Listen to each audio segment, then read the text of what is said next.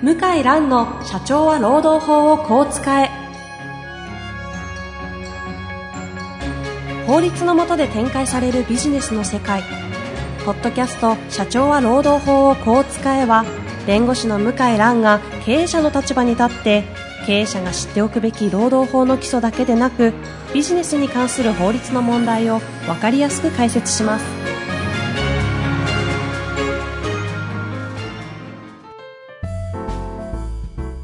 んにちは、遠藤和樹です。向井蘭の社長は労働法をこう使え。向井さん本日もよろしくお願いいたします。はい、よろしくお願いします。えー今日も事務所のパートナーの、えー岸田明彦先生にお越しいただいておりますので、3人でやってまいりたいと思います。えー岸田先生よろしくお願いいたします。よろしくお願いします。さあ、向井さん、本日のテーマなんですが、はい。えっ、と、前回ちょっとお話しした解決金のお話で、はい。でまあ、解決金の金額決める、まあ、いろいろなポイントがあるんですけども、はい。まあ、今日はそのうちの、まあ、二つぐらいとお話ししたいと思ってて、で、一つ前回はは、10個ぐらいあるって言って10個ぐらいあの2つぐらいのはいことですね。はい。一つはですね、あのー裁判するかしないか、当たり前かもしれませんけど、はい裁判するかしないかで、お同じ事案でも全然違うんですよね。うんうん。ええ要は訴訟まで持っていくのか持っていかないのかっていうこと全ですか然、ね。全然違いますね。はいあとは、うん、弁護士さんがつくかつかないでも違いますね。ああうん。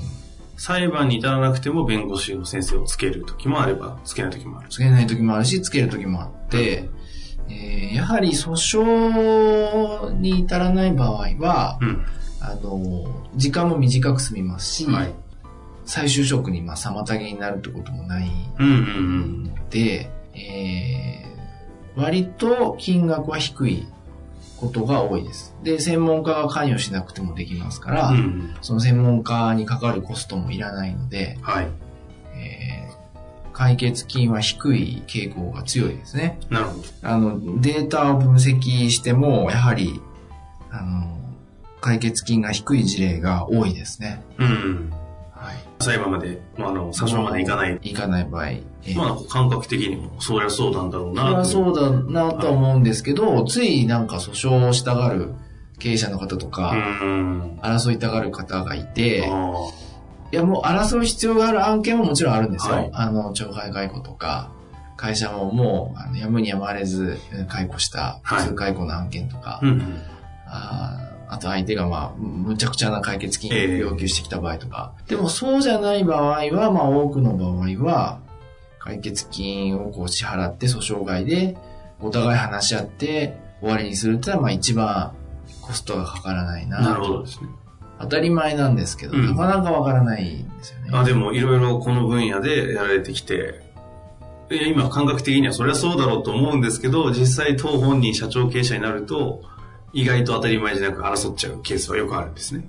あーどうですか？岸田先生は。そうですね。あの、やはりその解雇をするときってやっぱり経営者の方頭に血が上っていて、そうですよね。もう解雇だ、明日から来るなと。うんうん。もう言ってしまうと。で、それがまあ録音に取られていたり、翌日急に、ああの、解雇の理由を文書でくれとかですね、はいもう急に来て、で、ああ、どうしよう困った困ったという形で、結構こう、スパッと解雇してしまう経営者の方、やっぱり今でもいらっしゃるかなというふうに思いますね。うん。うん。なるほど。なんか想像できますね、今の話は。今でもね、そういうトラブルは、本当はまあ未然にうん。防げるかなと。まあ一銭も払いたくないとかね。はい。予告手当しか払いたくないとかそうおっしゃるんですけど、まあこれから、あの、時間があればお話しますけど、日本ではなかなか解雇できないので、あまあ何度もそれはね、こそうですね。出るとこ出ると、おそう簡単にはいかないと。はい。いうことなんですよね。この点は、ただそうは言ってもですね、ちょっと例外を述べると、はい一つの例外は、あの、大企業の場合ですね。あと外資系企業の場合。うんうん。これは結局、ある程度お互い相場が分かってますから、はい。争ったらこうなるとか、いろんなシミュレーションをして話し合しますから、まあ、将棋を指してるみたいな感じで、ですので、その、訴訟外とはいえ、訴訟になった場合、もらえるかもしれない解決金から、訴訟にかかるコストを引いて、現在価値に割り引いて難しいこと言うと、請求するんですよ、お互い。なるほど。でギリギリのところまでやるんですよ。うんうん。どうどうですか？そういう意味ですね。確かに。はい。よりこう、詳しくなって大きな会社になると、訴訟するメリット、デメリットを、こう、天秤にお互いかけながら、はいはギリギリまでやるんですよ。い。なるほど。だから、高額になりがちあーですね。うんいや、この案件私解雇したって勝てますよと。うんうん。退職干渉なさってるけどもと。で訴訟になったら私このぐらい、まあ、あ争いますよと。うんうん。でこのぐらいください。で、会社は会社で、いや、私どももいろいろ考えて退職干渉してますよと。なるほど。訴訟になっても、あの、どうなるかわかりませんよと。で、時間もかかりますよと。まあ、これをお互い交渉してですね。うんうん。で、まとめるので、あの、お互い知識があって、えー経験がある場合は、金額はこう、どんどん上がりますよ。うん。うんそういう傾向が強いですね。特に外資系。外資系企業はかなりありますね。うん。もう社内で積み重なってるというか、事例が。なるほ相場みたいなのがありますよね。どうですかね。うん大企業の従業員の方結構勉強されてる人多いので、結構ご本人が書かれてる文章も、なんか専門家が書いたような内容になっていてあ。、あ、弁護士じゃないのに。ある。結構金額もこう積み上げてきちんと計算して、これぐらいになりますと。まあ自分が退職するとこれぐらいください。おお、勉強されてるな。いなうんいや、あの、法律用語も正確に使っていて、え文章もまあ自分で書いたんだろうなっていうね、はい。内容証明の文書とか、あの、やっぱりすごいですよね、事務処理能力は。うんで調べて、でこう、いろいろ、こういう判例があるからこうだとか、えってくる方は、やはり、それなりの金額になりますよえ。うね。ん。そういう場合は対処方法ちょっと変わってきたりするもんなんですか？うん。やはり、その金額が、この案件で合理的だと思うんであれば、私どもは払った方がいいとうんうんお勧めします。で日本ですごく経営しやすい一つの、あの、まあ、日本が経済成長した一つの原因は、例えばそういうお金をもらったとしても、真似する人いないですよね。あじゃあ私もわざと解雇されてお金もらえて、うんそういう人いないじゃないですか。あの、まあ、まあ、いるかもしれないけど、非常にあ。まあ少ないですよそうでしょうね。えーですので、まあ、労使関係がこう不安定になりにくいというか、うんうん中国とかと比べると。だから、あの、これ払ったら、この人に払ったら、悪い洗礼になりますとかよくあの言われることあるんですけど、じゃあ、そういう人続出するかと、岸田先生、そんなにまあ解雇の事案はないですよね。ないよね。残業代はちょっと別なんですよ。あみんな同じような状況であ。はいはい。いらっしゃるから。えただ解雇の場合は人それぞれ事情がえ。違うじゃないですか。うんだから解決金払ったから、じゃあ示しがつかない。そうとは限らない。変な前例作ってしまうっていう考えになる必要もない。ないよね。まあ普通にその後も事業活動を継続しているので、うんだから私はもうそういう解雇退職案件は、うん、まあ話し合いで済むようなレベルのお金であれば、話し合いが一番いいなと思いますよね。外資系企業なんかはすごいその点は暗黙のルールができてますよ。お互い争わないと、このお金ぐらいの範囲では。あの、各社バラバラですけどね、規模によって。で、再就職当然、まあ、妨害しない。うんうん。紹介が来てもきちんと答えると。その、次の職場の再就職先候補のはい担当者の方から、ああ、リファレンス。リファレンスが来ても妨害しないと。そういう、こう、大人の、こう、なんていうんですかね、交渉になるんですよね。はいはいだからお金は高めなんですけど、話し合いで終わっている。うん。で働いてる方も、じゃあ60、65まで雇用期待してるかっていうと、あんまり期待してないですから、すごい大人の関係ですよね。そうですね。うん。まあ、裁判になるのは逆にこう、個人的な恨みが強いようなうん。大企業の案件でこう、訴訟になってるのは、うん。そういう案件の方がいいですかね。うん。で個人的な恨みつらみで、まあ、むしろ会社に対してずっと期待してる事例が多いですね。うん。うん。リーマンショックの時にじゃあ、訴訟がたくさん起きたかっていうと、まあもちろん起きましたけどもでも思ったほど起きなかっそうですね。たよね。思ったほど起きなかったんですよ。特に外資系企業なんかは。ものすごいカットしましたけど、起きなかったんですよ。いや、お互いやっぱりね、じゃあ争ったらどうなる？争わなかったらこうなると。やはり人間やっぱり自分の有利な方にいろいろ考えて行動しますようん。うね。んと日本の場合やっぱ争わない方が社会的に有利だと、自分にとってメリットあるとうん。考える人が多いから、それほど多くなかったですね。なるほどですね。はい。それと、先今のは裁判、訴訟に持ち込む、持ち込まないって話訴訟の話ですね、中身の話。あの、訴訟も、まあ3種類ありまして、解雇された場合。はい。労働審判と仮処分と、通常訴訟。3つあり労働ます。審判と仮処分と通常訴訟。これ、通常訴訟っていうのは、まあ、言葉の通り、いわゆる訴普通訟。の裁判、あの、法廷で開く裁判ですね。で、労働審判っていうのは原則3回以内で終わる、正式な裁判ではないですけども、えー、裁判官がこう、基本的に、労働審判委員会というものを作って裁判官が中心となって結論を出すと。うんうん。で、お互いそれを受け入れれば終わり、はい和解すれば終わり、というやり方ですね。で、仮処分というのは、これ全く別物で、通常の裁判をしていく上で時間がかかりますので、うんうん。で、その間、その、解雇されると収入が断たれるわけですよね。はい。で生活できないので、うんうん。まずは仮のその裁判をちょっとやってくださいと。うんうん。で、私、勝つ見込みが高くて生活が苦しいですということを証明できれば、毎月いくらかのお金を仮にもらうと。こういう仕組みがあるんですね。この3つがあるんですよ。はいでこの3つが、ちょっともう全然違いまして、はい。労働審判の場合は、大体の場合、まあ今東京の場合弁護士さん、あの、依頼することが多くて、はい。それなりにコストも時間もかかりますが、うんうん。でもそれでももう辞めること前提なんですよね、ほとんどの方は。うんうん。そうじゃない方もいらっしゃるけど、ほとんどそうだよね。ほとんどそうですね。退職ですね。退職まあは。8割、9割いくんじゃないかな。会社もう辞める前提で。辞める前提。まあ、もしくはお金次第では辞めてもいいうんうん。方なんですよね。辞める前提の中でどれだけ、まあ言い方あれですけど、お金もらえるかみたいな。そうです。まあそういう話になるわけです。はいそうすると、まあ、早期に終わるし、このぐらいでどうですかと裁判官が言うんですね。でその金額が、まあ大体は、高くても、まあこれも事例によりますけども、はいまあ1年以内かな。で、解雇有効の場合ですね。あの、まあこれ後で言いますけど、会社に勝ち目があすごくある場合、うんこれは金額は低くなりますね。うん。うん。やっぱ事案によっていろいろですけども、めちゃくちゃな、もう全然通らない解雇の場合は高くなるし、うんうん。職場にできれば戻りたいみたいなことを言う方の場合は高くなります。あで、仮処分はもうその逆で。絶対戻りたいという方が多いです。へえ。これはものすごく解決金は高いですね。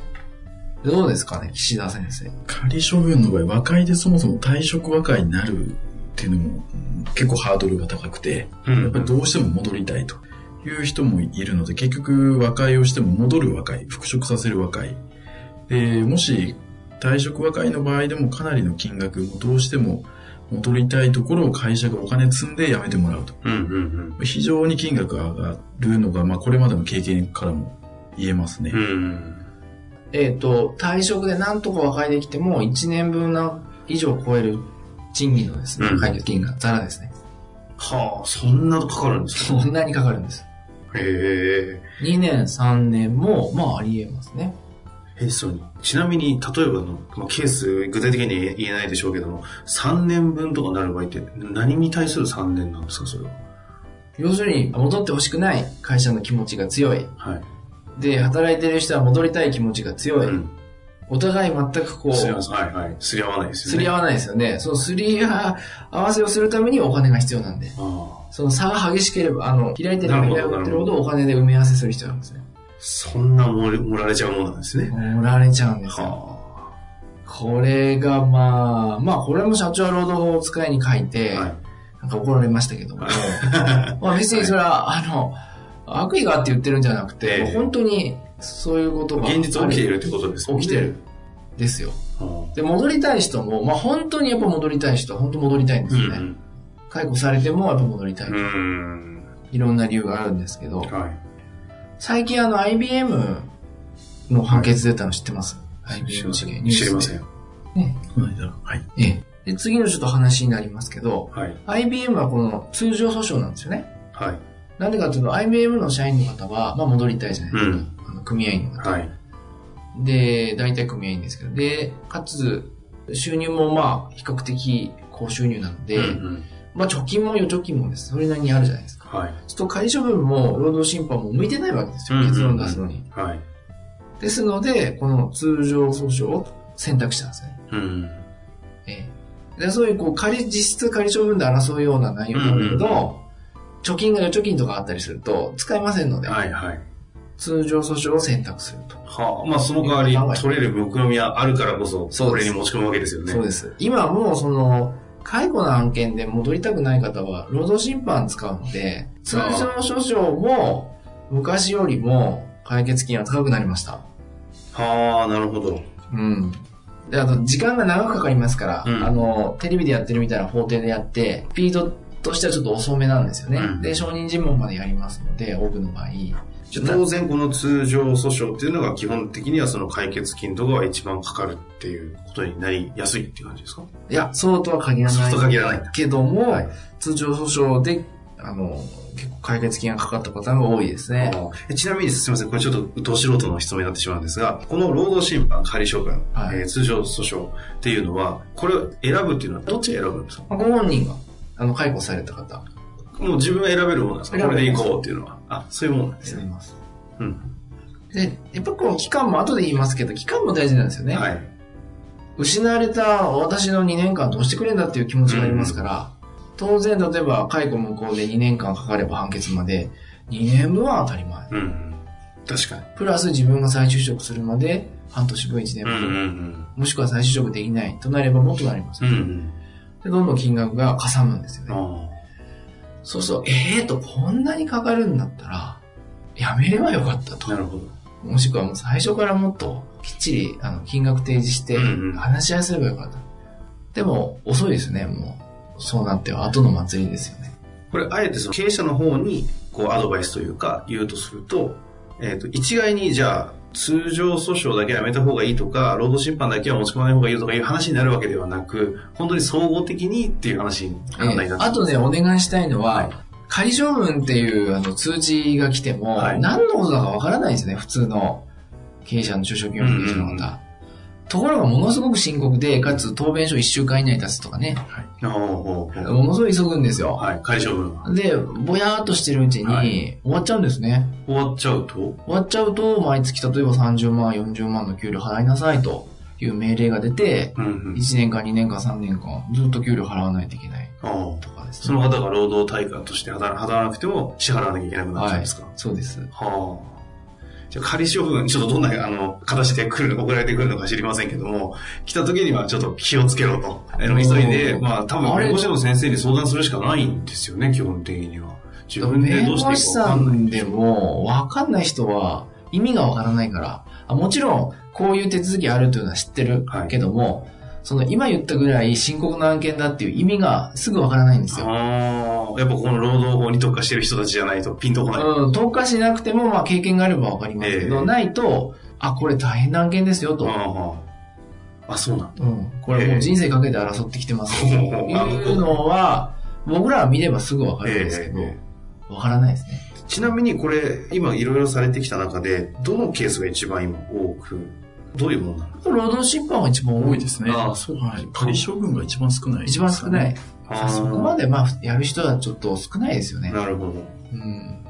あ全然進まないですね。いやいや、でも勉強になります。そうですか。はい。これ実際に、その、どこまで言えるかわかんないですが、その専門家と言われる、その、なんていうんですか、この、労働関係を専門としている弁護士だけじゃなくて、いろいろな専門家いらっしゃるじゃないですか。はい。この辺の話って、意外と皆さん知ってるもんなんです知ってるけど言わないよね。例えば、社労士の先生だったり、その人事、労務との専門家とか、いろんな切り口の人たちいるじゃないですか。言わないよね。僕だけですね。あ、そんなにニッチな話なんですね、これ、あたりは。こんなの見たことないでしょ。そうですね、見たこと私だけ。はい。この話こういうのはおそらく打ち合わせとかで、うん。あの、専門の先生はえ言うんでしょうけど、打ち合わせで言ったってもう遅いことが多いから、事前に分かってもらわないとえ、うんうん。予防なんてできないですよね。確かに。その、なるほどね。あ税理士の先生も社労士の先生もはい、この番組聞いてるとたまに言われるんですけど、えまあぜひあの、細かい法律とか知る必要はないんで、うんこう、大枠でもね、理解してもらえれば、そんな変なことにはならないなと思すけどね。まあ紛争予防の観点からも、このあたりは意外と重要だと。あ話してる人はあんまりいないと。いない。いうようなあたりなんですねですね。さて、いよいよですね、今回、あの、実際に解決金額算定されるというか決まっていくときに、こう、いろんな要素があると。それが10ポイントぐらいあるんだけども、今回は2つっていう話でしたが、1ポイントしかやってない。あ、今、今1ポイントだけですよねそうですすよね。次回はどんなポイントになるんですか？次回ははい職場復帰したいのかしたくないのかというのと、はい。あとは解雇から解決までの時間の長さと、うんうん。解雇が有効か否かというポイントですかね。2、3、4。このぐらいはできるんじゃないか3つぐらいやっていこうかな3と。つぐらいは、はい。今日のお話、最後に、あの、せっかくなのでちょっと簡単に、あの、サマリーをいただきたいと思うんですが、向井先生の方でちょっと簡単にまとめていただけませんか、まあ、できれば、そはいの訴訟外で解決した方がいいし、こういう退職とか解雇のトラブルは、はまあ、訴訟になっても、なるべくまあ早めに終わった方がいいし、はいその、やっぱり仮処分ですね、特に注意していただきたいのは。はい。これはなかなか和解が難しい。うんうん。職場に絶対戻りたいという方が多いので、今は。うんそこについてはもう早めに弁護士さんと相談して、まあ、本当にもう戻してしまうかですね、職場に戻してしまうか、はいこのぐらいのお金ならもう払えるという腹積もりをしながら訴訟するかですね、決めるしかないですね。なるほど。ええそそのあたりを、まあ一応経営してる方も、社労士の先生だったり専門家の方もちょっと事前の知識として、はい。知った上で何かあったら、まあ相談、向井先生たちにしてもいいですし、はい。やっていただくといいかもしれませんね。ちなみに、あの、前回にもご紹介させていただきましたが、この内容がですね、日本法令社から出されているあのビジネスガイドという月刊誌の方に細かく文章でも説明が特集として組まれてるんですよね、向井さんはい、そうです。6月号。はい、6月号ですね。はいそちらも一緒に合わせて見ていただいて、はい聞くと非常にはい。深まるのではないかはないと思っております、本屋とかに行けば、あると思います。なければネットとかで、アマゾンとかでもきっと買えるんですよね。あ、売ってますね。あと、日本法令社のホームページでも。はい、あ、なるほど。取り寄せるも可能だと思いますので、まあ、専門家の方はお詳しいと思いますが、ぜひともチェックしていただけたらなと思います。はい。本日もありがとうございました。はいありがとうございました。ありがとうございました。